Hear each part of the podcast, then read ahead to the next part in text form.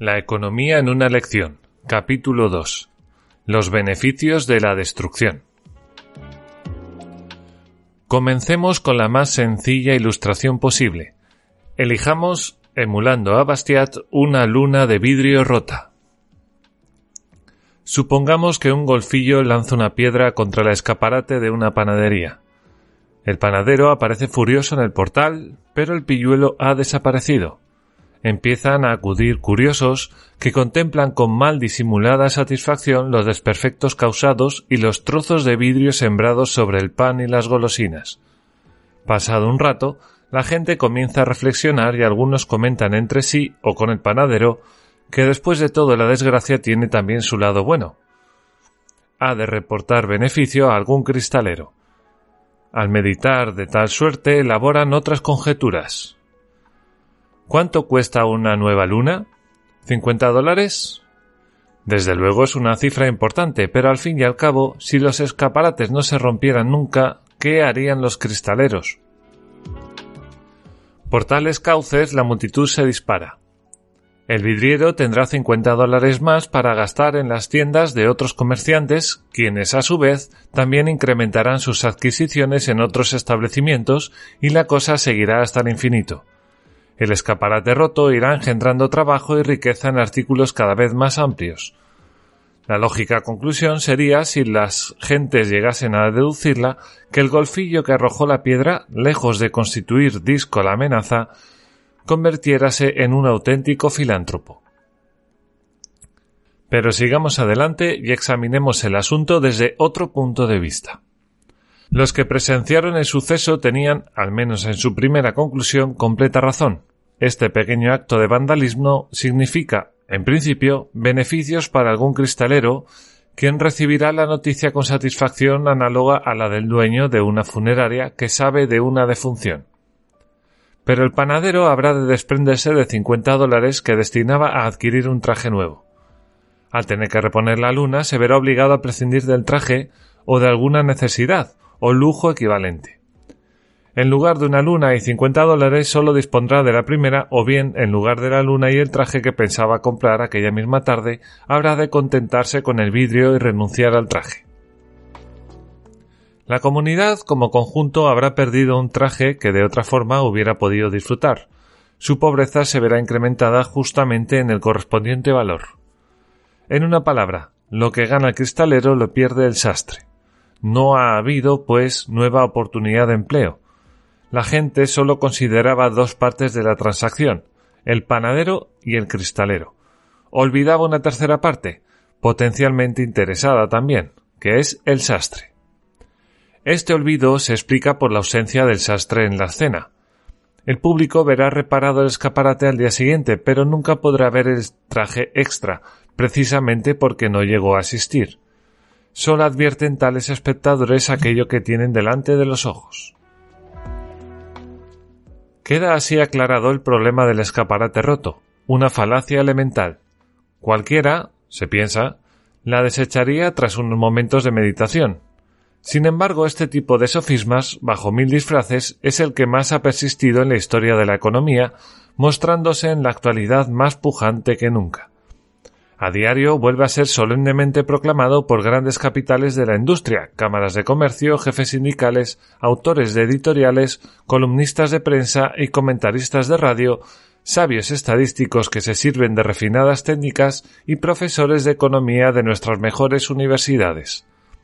Por diversos caminos todos ponderan las ventajas de la destrucción.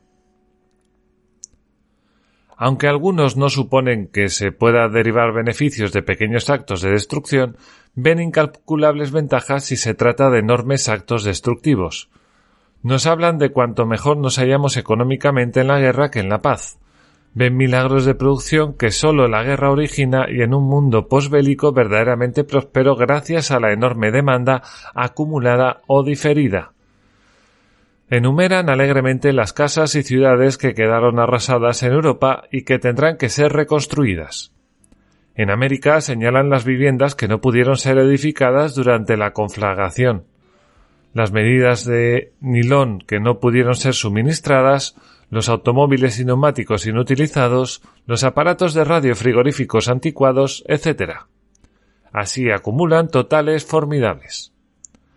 Se trata una vez más del viejo tema, el sofisma del escaparate roto, vestido nuevo y tan lozano que resulta difícil reconocerlo.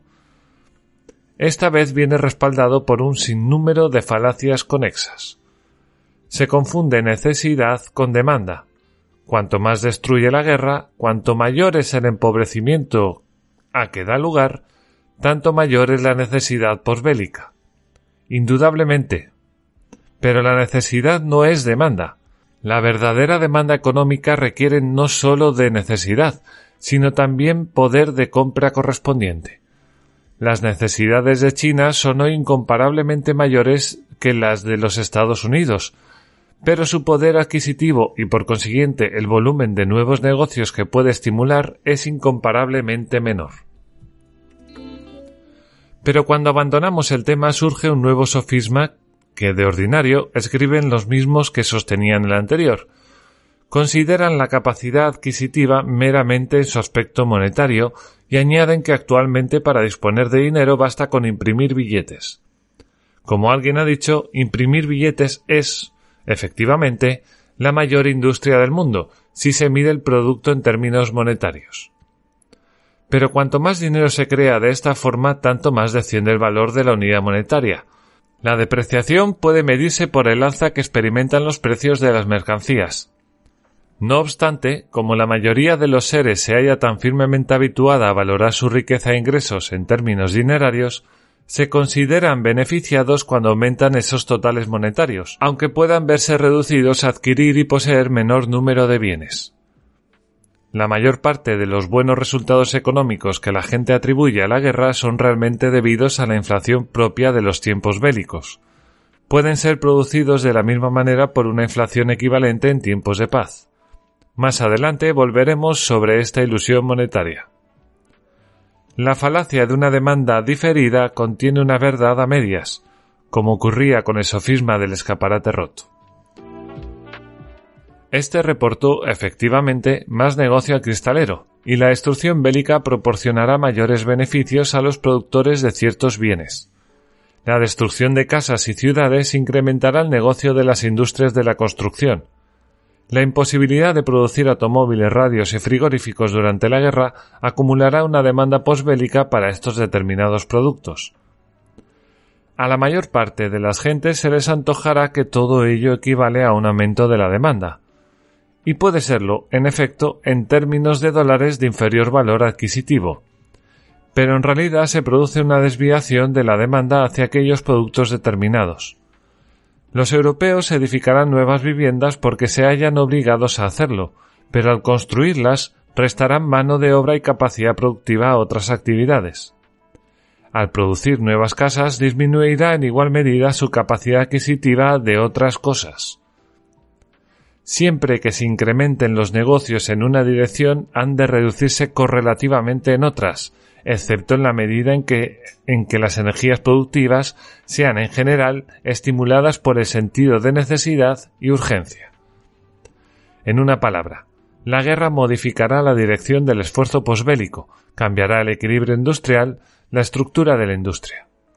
Y con el tiempo todo esto también tendrá sus consecuencias se producirá una nueva distribución de la demanda cuando se hayan satisfecho las necesidades acumuladas de casas y otros bienes duraderos. Entonces, estas industrias temporalmente favorecidas tendrán que decaer en cierto grado para permitir elevarse a otras que atiendan distintas necesidades. Es importante no olvidar, por último, que no solo se registrarán cambios de la demanda de posguerra comparada con la de preguerra, la demanda no se limitará a desplazarse de una a otra mercancía, sino que en la mayoría de los países se producirá una reducción en su totalidad.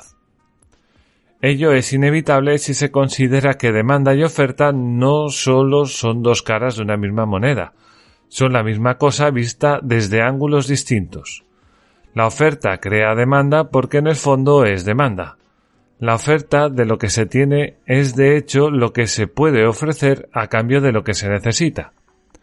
En este sentido, la oferta de trigo por parte del agricultor constituye su demanda de automóviles y otras mercancías.